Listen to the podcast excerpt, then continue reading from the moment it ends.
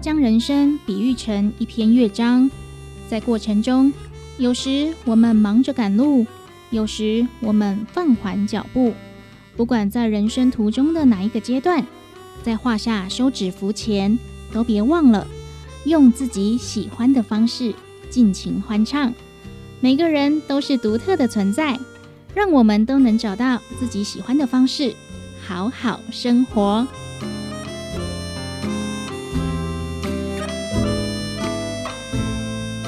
好好生活节目获得文化部影视及流行音乐产业局经费补助，每周日在成功电台 AM 九三六播出。更多资讯，请上成功电台官方网站 triple w 的 ckb 的 tw。成功电台邀请您与我们一起好好生活。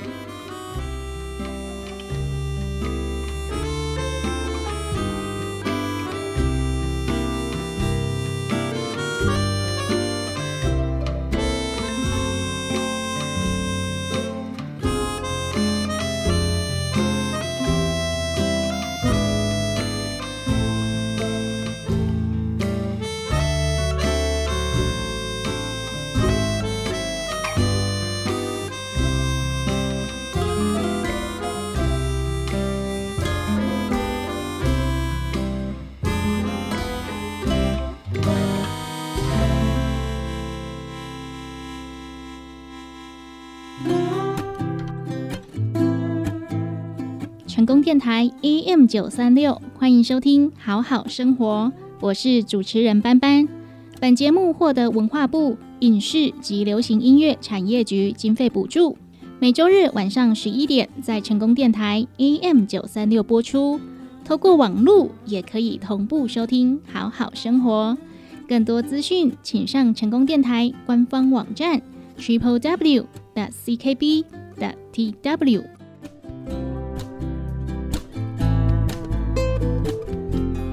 若将人生比喻成一篇乐章，在画下休止符前，我们都要尽情欢唱。每个人都是独特的存在，即便是年岁已高的年长者，或是已经下岗的退休人员，我们都能找到自己喜欢的方式，持续发挥影响力。借由好好生活节目，我们鼓励长辈走出窝在家里的生活。开始规划退而不休的人生下半场。好好生活节目也和长荣大学实习电台共同合作“健康假巴黎”医药单元，由学员访问专业的医疗人士，分享健康资讯。透过专业的人士分享，可以避免听众朋友误信医药健康的假消息，造成延误就医，甚至危害到自身的健康。接下来。先来欣赏一首好听的歌曲，再跟我们一起好好生活。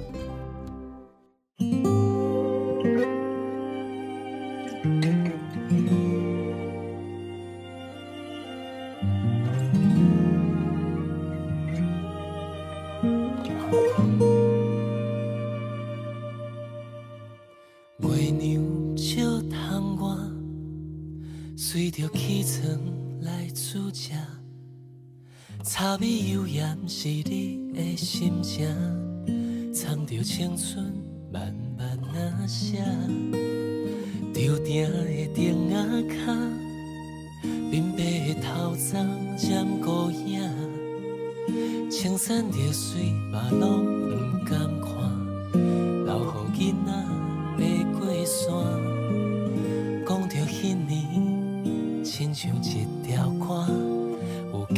壁砖头来讲亲情，坐只西装台当作假装台，规工梦夜梦，彼领旧被单。才知影阮的青春是你的歌，艰苦的路程拢总藏心肝。你的胭脂是一片红树叶，踏着谁的孤单，甲惊吓。才知影，阮的青春是你的歌，褪色的相片，拢总归大塔。细汉的时，你甲阮紧紧看，叫阮毋免惊，疼在心肝。命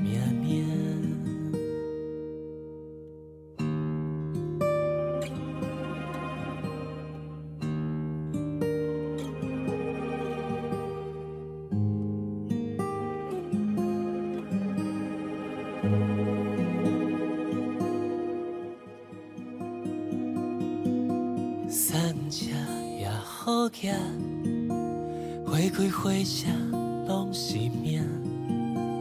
你讲人生着爱斟酌行，毋通放雨风吹拍断线。所以阮来写着一条歌，有你请阮的双手来作伴，心肝毋通疼。大雨也着行，心内迄个形影还伫遮。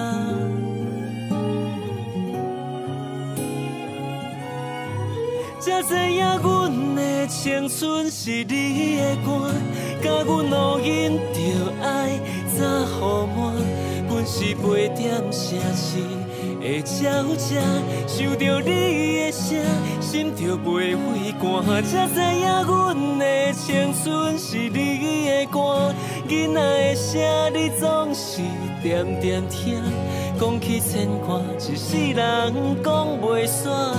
无论咸酸苦涩，一暝月光透心情。你的青春是阮的红厝兄，汉子毋惊落土烂，只求记忆代代传。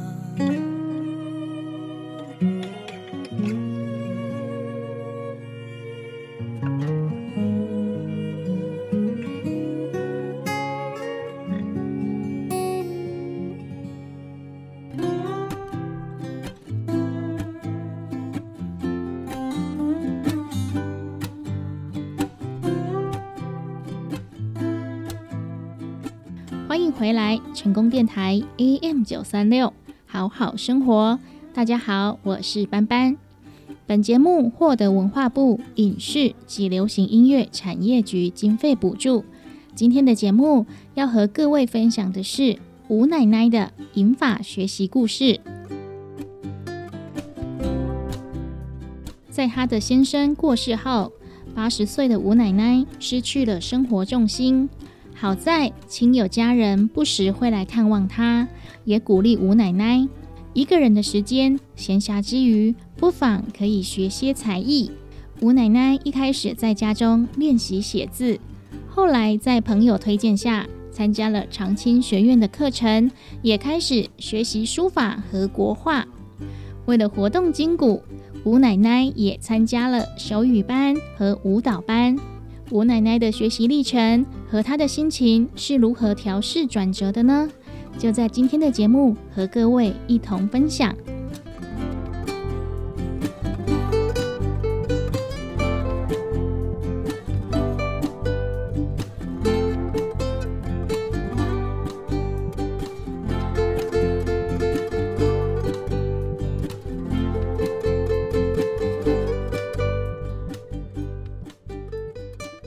高中毕业以后，一边做事，那时候因为家里穷啊，哥哥要念大学，念大学要很多钱那时候，钱不够啊。我跟我爸爸，我爸爸在冈山也在做，我是冈山的，他在做事，我也在做。可是我们两个人薪水加起来，我刚毕业的时候七百块，你给他念书是不够的。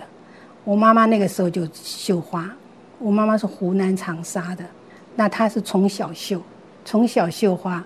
那他的就去台北找工作，后来换了几个工作以后，最后就找到一个绣庄，那个在那个绣庄绣了两年，后来那个绣庄老板很欣赏妈妈的绣，他说你这个真的是香绣，就说你回家，你这样一方面可以顾孩子哈，他知道家里就靠我爸爸了不行，他我妈妈说我不绣了，我要回家了，我小孩要念书。他说：“我这样我会牺牲我的小孩，不行。那时候我哥哥还没有念大学，后来我妈妈就回冈山，那老板就说：‘那我把东西寄给你，你绣好你再寄给我们。’就这样来回。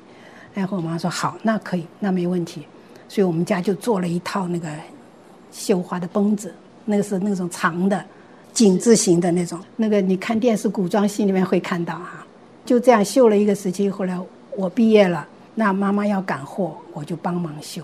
刚开始我根本就拿针都不会拿，我根本不会绣。那后来就一点从最简单，绣梅花，梅树哈梅花。为什么绣梅花呢？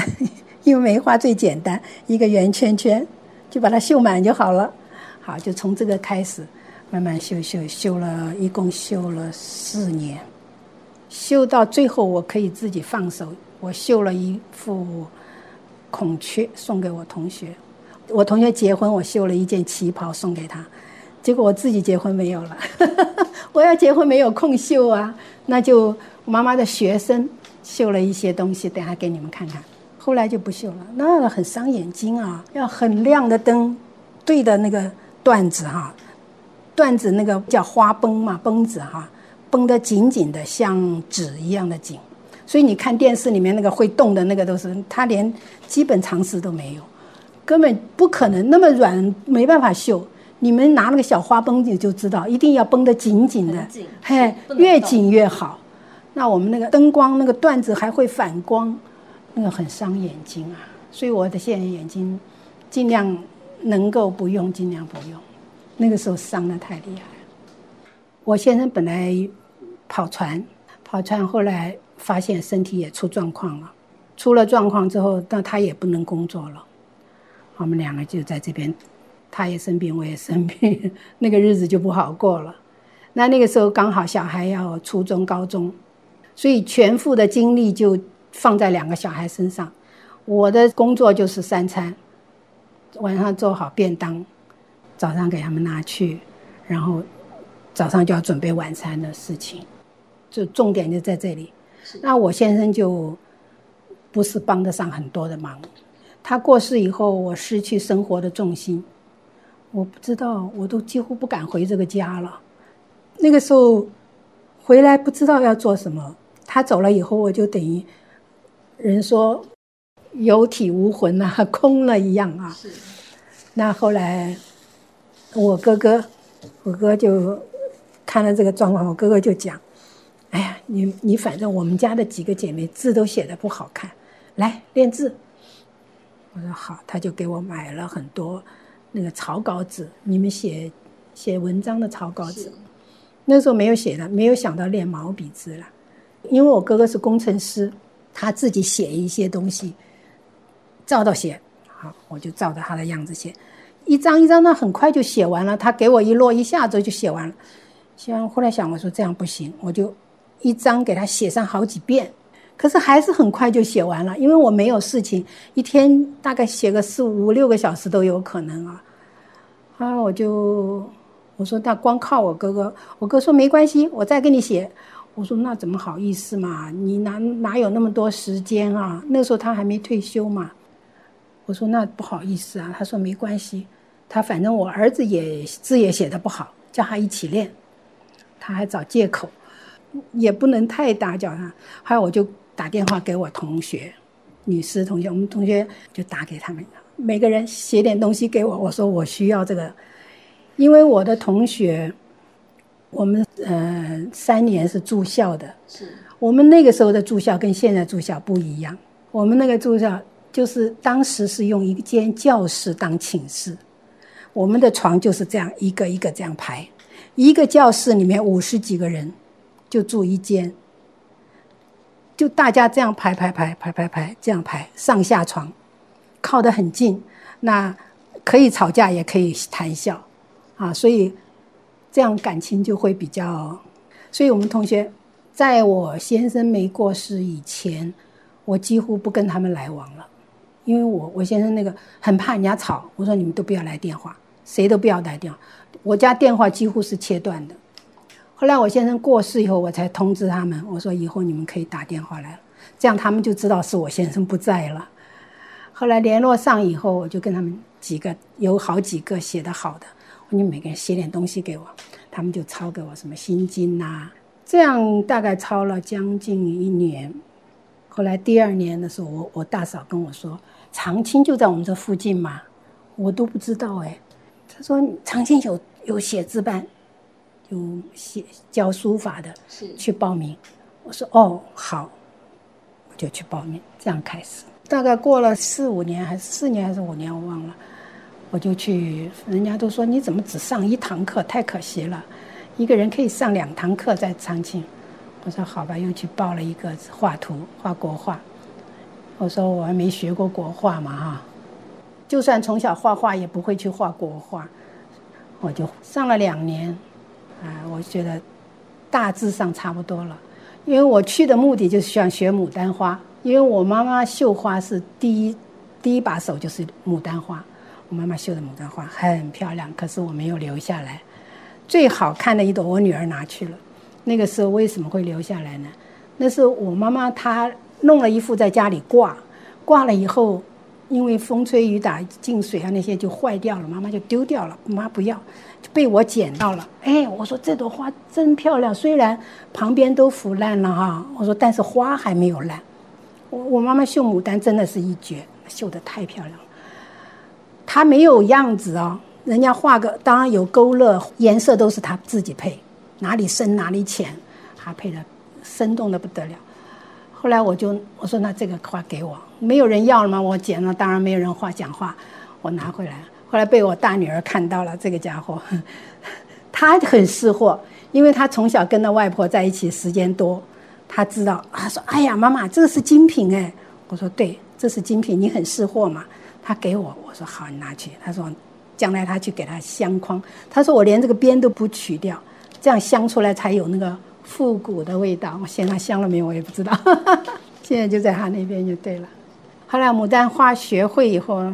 那老师当然不可能光教牡丹花嘛，啊，什么又又是画山水呀，什么人物什么都画，什么的话，后来我想学两年，不要不要学了，因为我也是听人家讲说，一直都是静的，这样对健康也不好，我要找一个动的，所以就后来就去跟人家学手语，啊，这个要手脑并用，手语后来。学学学，到后来又在了过了，现在到这里十十多年了，呃，写字就不用学了，因为我自己每天自己练就好了。国画呢，我都不画了，想画的时候再画再说，那都没关系。我把样子留一些哈，想画我要照着样子画。就又去学一个跳舞，就学这些活动一下，就每每一个礼拜去两个地方，就当做运动。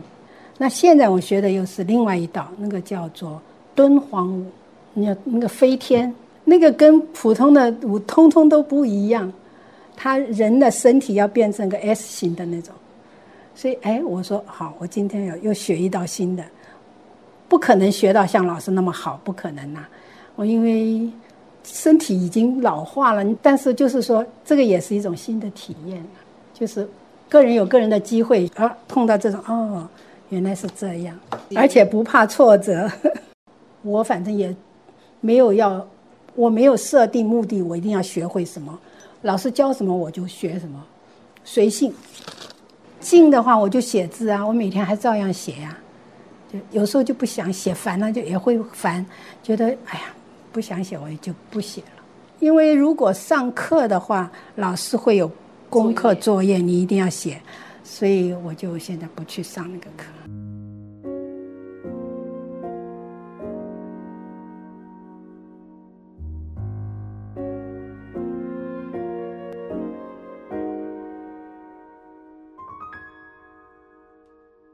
少年迷茫，无天无地，伫溜溜不知通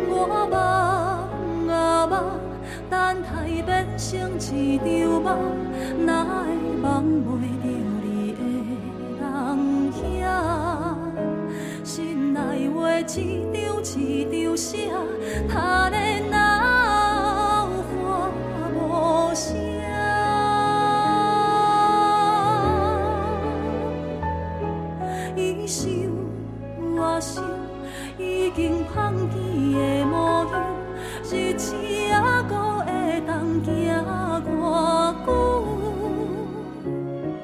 伊想我想，目睭渐渐起雾。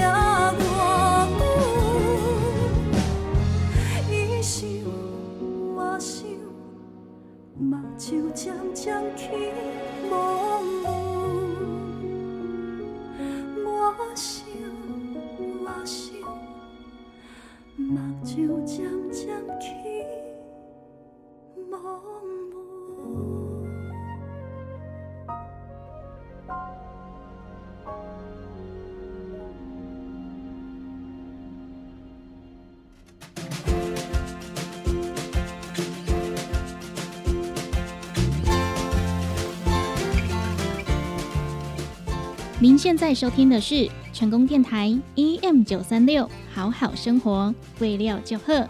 本节目获得文化部影视及流行音乐产业局经费补助。每集节目都会来分享长照资源资讯，邀请您与我们一同关注年长者的需求。对节目有任何意见，欢迎您拨打电台服务专线零七二三一零零零零空七李三一。空空空空，也可以透过成功电台脸书粉丝团，或是我们的官方网站 triple w 的 ckb 的 tw 与我们取得联系。继续回来，好好生活。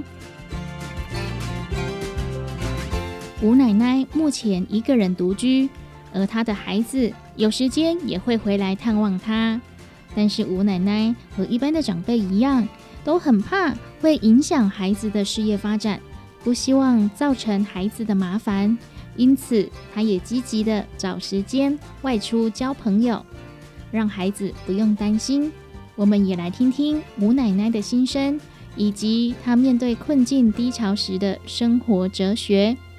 那后来我结婚很晚，我二十八岁才结婚，生小孩都快三十岁，所以我的小孩到现在来说年龄还不是很老，还没到退休的地步。是像我的同学很多小孩都已经该退休了，那我的小孩就是他们念书又念的比较久，结果呢时间虚度了，所以他们的起步也晚，所以他们的工作各方面就等于现在还正在拼，所以我是希望我自己能把自己安顿好的话，给他们一个放心。低落的时候，我就有时候安排一下。我大部分时间低落的时候，我就写字。所以这个写字对我来说是一个时间填空的很好的填充剂。这个打对我来说是一个很很好打发时间的事情，因为我写字的话，我不麻烦别人，我也很方便，因为我客厅就摆个书桌，东西都摊在那儿，我要写马上就拿出来写，不写就往那一丢，就没没有影响。不管任遇到任何困境，你不放手都不行啊，你干脆早一点放手。嗯，就放自己一马吧，不要太在意了，什么事情都可以放手了，你就看开，总是人何必为难自己，不要要求太多了。有的人很多就是大概走进死胡同了，这个是最不值得、不需要了。我现在就是说，身体状况出到最坏的状况的时候，因为马上就八十岁了，是明天出什么状况我都不敢保险。像有一次，我就从那个里面走出来，突然一下，两个膝盖完全没力了，就像那个房子倒了一样，像我们要爆破一个房子哈，垮，整我整个人就这样垮下去了。后来去查也查不出毛病来，所以我现在都不敢讲我明天会有什么状况。我现在好好的，说不定明天怎样了都不知道，那到时候再说嘛。那我现在也没办法预做准备啊，对不对？为了这个事情，你闹得乌烟瘴气，又怎样？任何人也没办法替我怎样。你比如说，我过马路，我很注意，但是有一个骑摩托车的人，也许他是好心，他往这边撞的话，说不定撞到一大堆人。他往这边撞就撞我一个人，他他是不是要往这边撞？那我是不是刚好就被他撞上？那我遇到那种，我能怪他吗？他是好心哎，对不对？可是他害了我呀。那我是受害者，可是，唉，这个要怎么说？你你走到路上，你说你说安全，我们尽量每个人都会尽量顾了。真的有时候很难讲了，自在活吧，就挑战自己健康，不要生病就好。什么时候就该做什么事，我也不忌讳。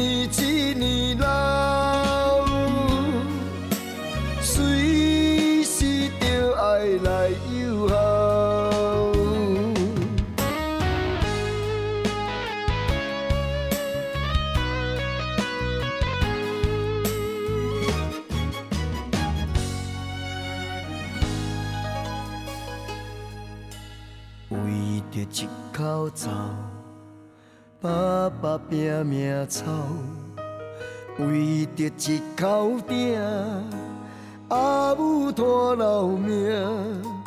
出世到大，将咱惜命命。咱若艰苦，因着心疼。因若伤心，惊咱知影，为囝将来咧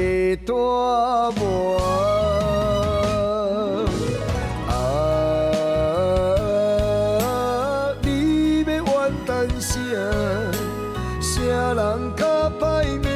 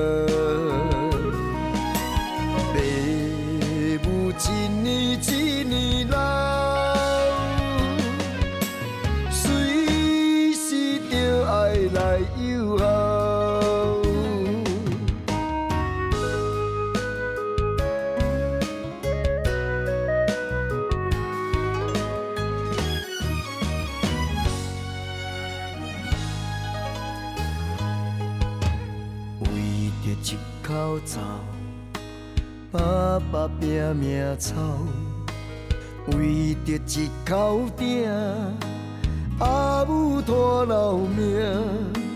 出世到大，将咱惜命命。咱若艰苦，因着心痛。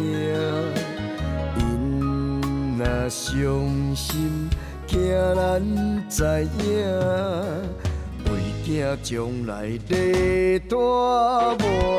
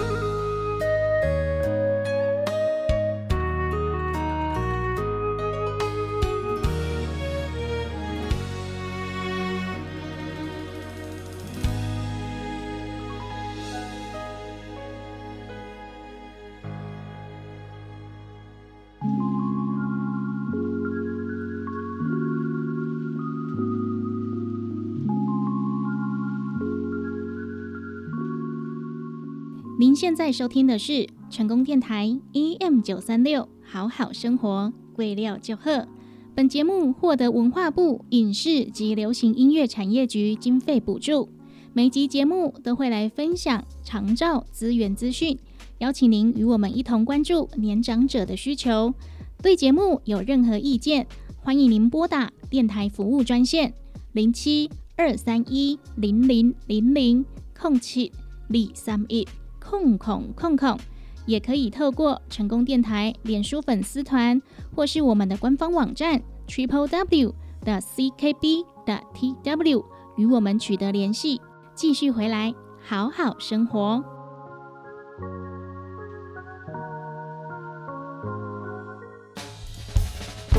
健康知识一句车，邀请医生讲互咱听，听了无艰苦嘛无白听，做伙健康食百里。本单元由文化部影视甲流行音乐产业局补助，中影大学中影之声电台制作，成功广播电台 AM 九三六放送。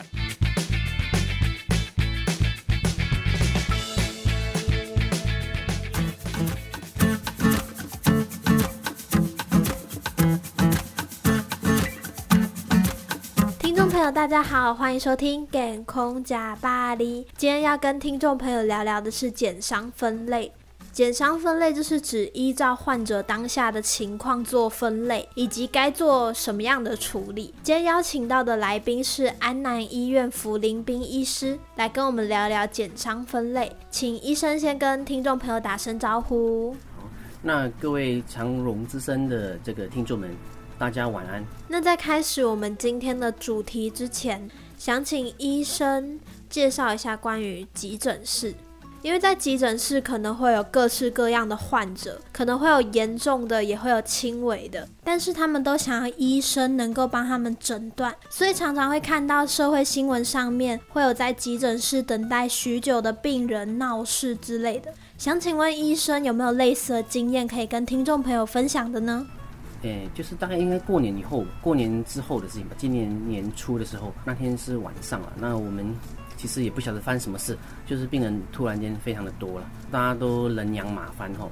那我们上班的时候，其实有两位主治医师，还有很多位的护理师一起在上班。当时我记得很清楚，就是说，那我们有一位有位病人吼，他本身就是一个老人家了吼，他进来的时候就是呼吸很喘，哦，状况很不妙。那来了急诊室以后，其实他一进来急诊室，送进来急诊室处理。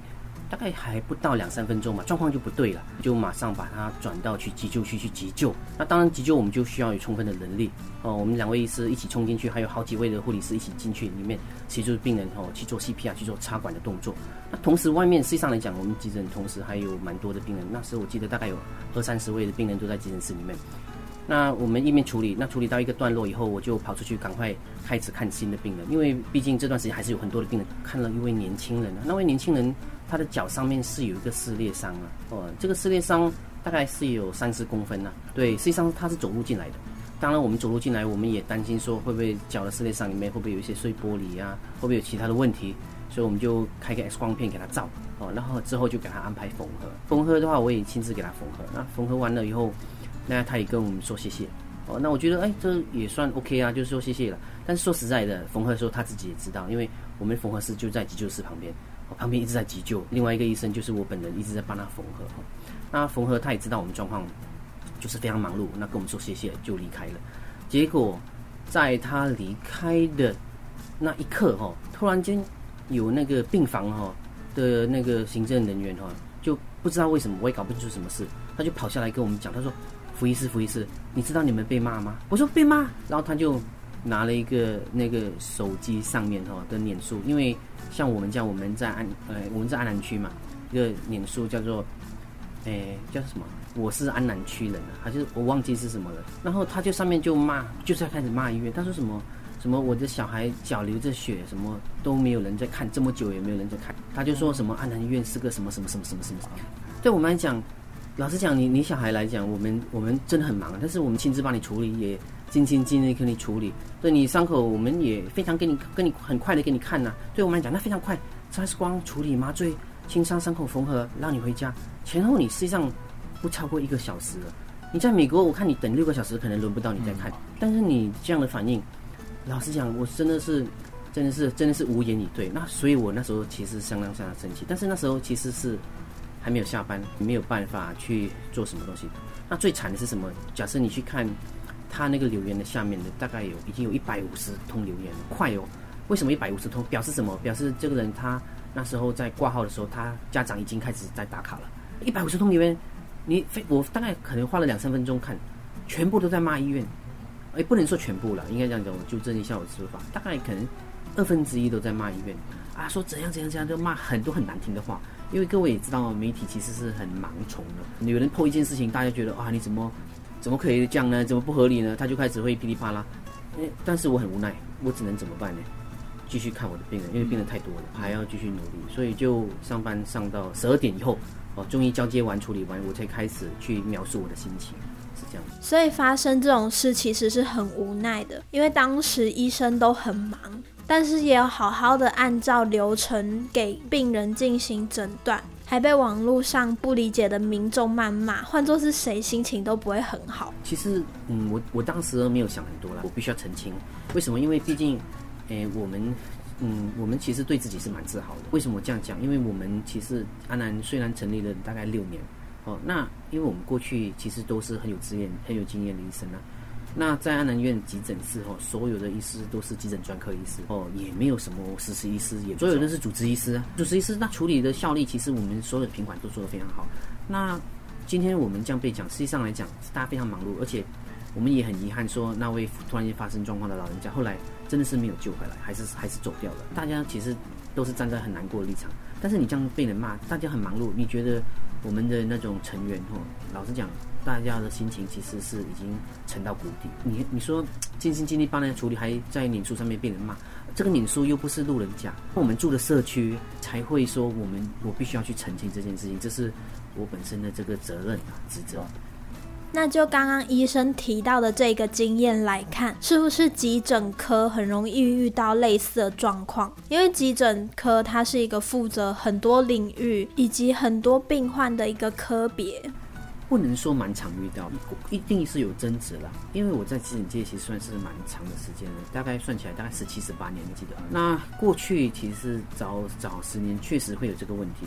但是随着诶政府宣导啦，还有我们本身急诊界，当然还有类似像长隆、失真吼，像你们这种媒体，对，都协助吼。那实际上民众是有有一定的了解，我那只是说很少遇到这样不理性的。那不理性的有没有？有，一定是有的。像很多投诉单，其实很多都是不理性的。但是这种还没开始看就开始噼里啪啦就乱骂，我是觉得真的是，我觉我觉得不尊重啊。我觉得我觉得我真的需要澄清了。因为你今天今天你你骂人没有关系嘛？今天假设我今天我骂你好了，我是一对一嘛，不是骂你哦，我是站在怎么样？站在路边告诉所有人说我骂你说你烂，说哎某某医师你医术很烂，OK。但今天你站在长龙之声，你说某某医生这样这样这样，那那个是不同的事情。对你今天去做这件事情，其实是对整个医院整个我们急诊的这个这个污蔑。嗯，更何况我们实际上是非常努力的。哎，他不了解，对他真的是不懂。既然不懂，他应该怎么样？应该说去了解，对。但是他不是，他反正是还没了解前就开始撇狠话。我觉得那个就是非常不应该。所以病人和医生之间要互相尊重，不要不了解事情发生经过就去批评。那如果像是要生小孩啊，然后羊水破了，送往医院的话，他们也是直接送到急诊吗？那一般来讲，就是急诊就要天下第一关。这些病人他其实会送来急诊室，当然我们会立即给他判断。如果胎头都已经快跑出来，那没办法，就只好在急诊室生。对，但是如果还好，只是羊水破裂，那还 OK 的话，那我们会让他到产房哦去准备做接生的动作。那想请问医生，一般来说，如果遇到很多不同症状的病人是由各科的医生来看吗？还是一样由急诊室的医生做处理呢？这个就牵涉到这个台湾整个医疗的历史了。二十年前其实确实是有这个问题了。那实际上大概台湾就是有成立这个急诊专科医师，然后急诊专科是卫福部公布的这个哦专科之一，然后那我们算是比较后面成立的，也算是比较年轻的。但是这几年其实大概全台湾大概有两千多位的急诊专科医师了。那急诊专科医师其实是不分科。对，他是看内科，也看外科，也看儿科，也看妇产科。对，所以地线来讲是可以经过我们哦去做一些处理的。对，那你说这么多病人突然间涌进来，到底应该哪一些快，哪一些慢？大概谁哪一些先处理，哪一些后处理？这大概就是我们今天谈，就是说谈的就是所谓的这个减伤。那刚刚医生有说到，急诊专科二十年前就成立了。那医生是在这个领域见证了急诊专科的发展，在这个部分有没有像是前后差异很大的东西或规定呢？诶，其实诶确实是变化很大。像以往哦，以往诶急诊很多，这个以往就是说。急诊有很多生急诊内科、外科、急诊儿科、妇产科。那有的医院比较大型的医院，它本身能力也许是 OK 的。那他们，例如说儿科好了，他就是会让儿科医师看。对，那妇产科也许妇产科医师看嘛，眼科就独立出来。到后面这几年，实际上区域医院大部分的哦，区域医院哦，大部分都是有急诊医师看。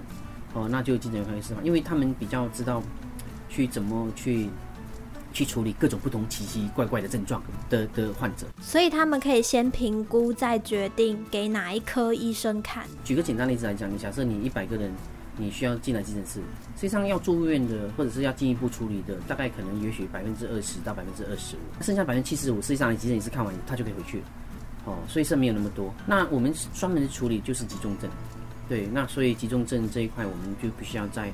最短的时间里面哈，就把病人拯救回来。的另外有一些就是一般的基本处理，这个还是必须要试一试。谢谢医生，让听众朋友对急诊室有基本的了解。下一集的《减空假巴黎》会正式讨论减伤分类的由来，怎么分类，还有为什么会有减伤分类的出现。那我们下集再见喽，拜拜。健康食百里由文化部影视甲流行音乐产业局补助，中营大学中营之声电台制作，成功广播电台 AM 九三六放送，感谢你的收听。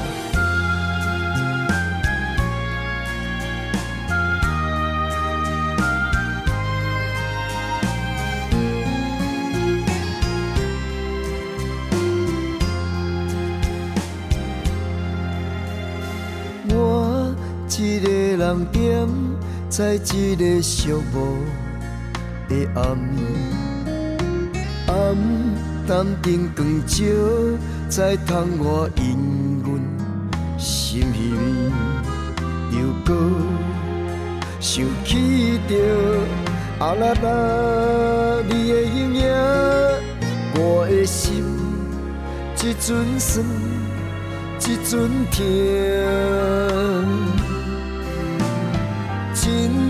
心对待，用心来关怀换来是伤害。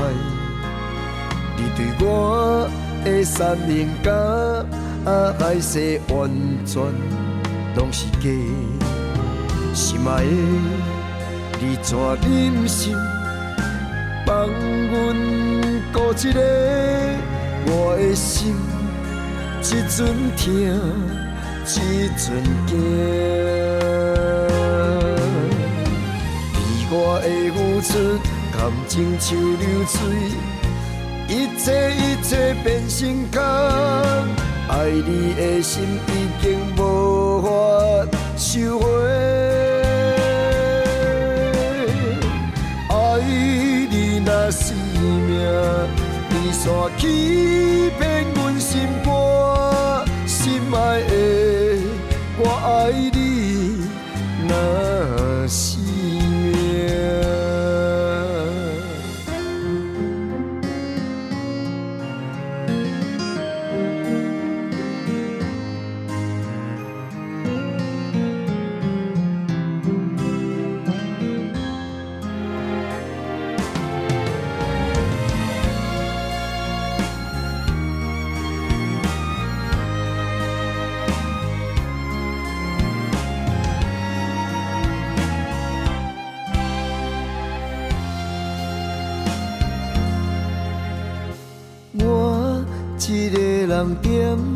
在一个寂寞的暗，暗淡灯光照在窗外引阮心稀微，又搁想起着啊啦啦你的形影，我的心一阵酸。一阵疼，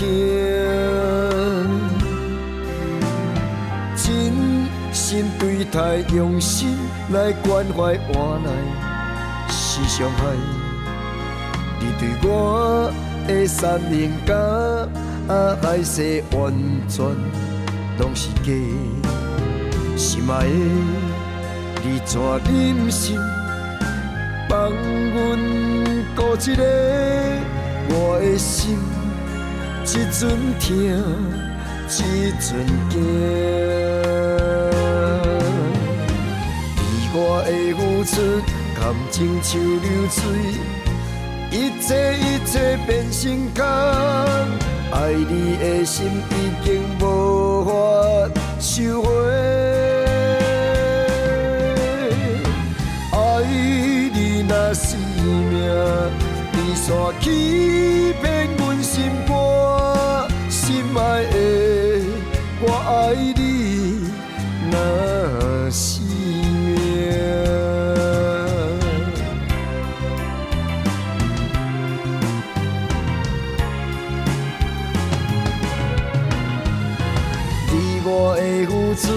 感情像流水，一切一切变成空，爱你的心已经无法收回。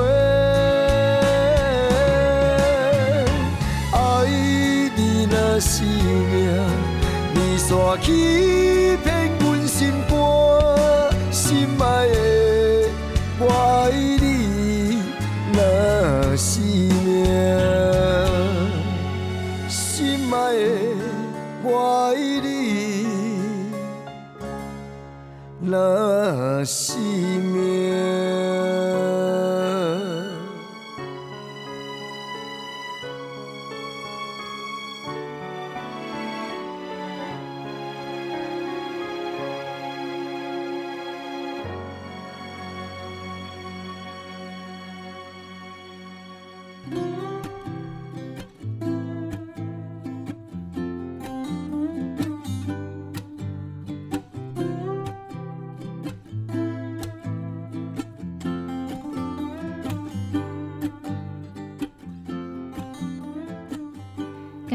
收听成功电台 EM 九三六好好生活节目，我是主持人班班。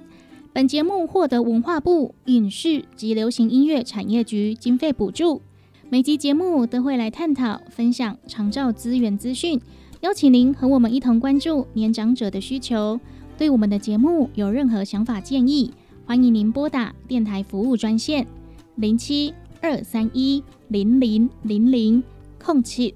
李三一空空空空，也欢迎您透过成功电台脸书粉丝团以及我们的官方网站 triple w 的 ckb 的 tw，将您的想法意见提供给我们。感谢您今天的收听，我们下集见。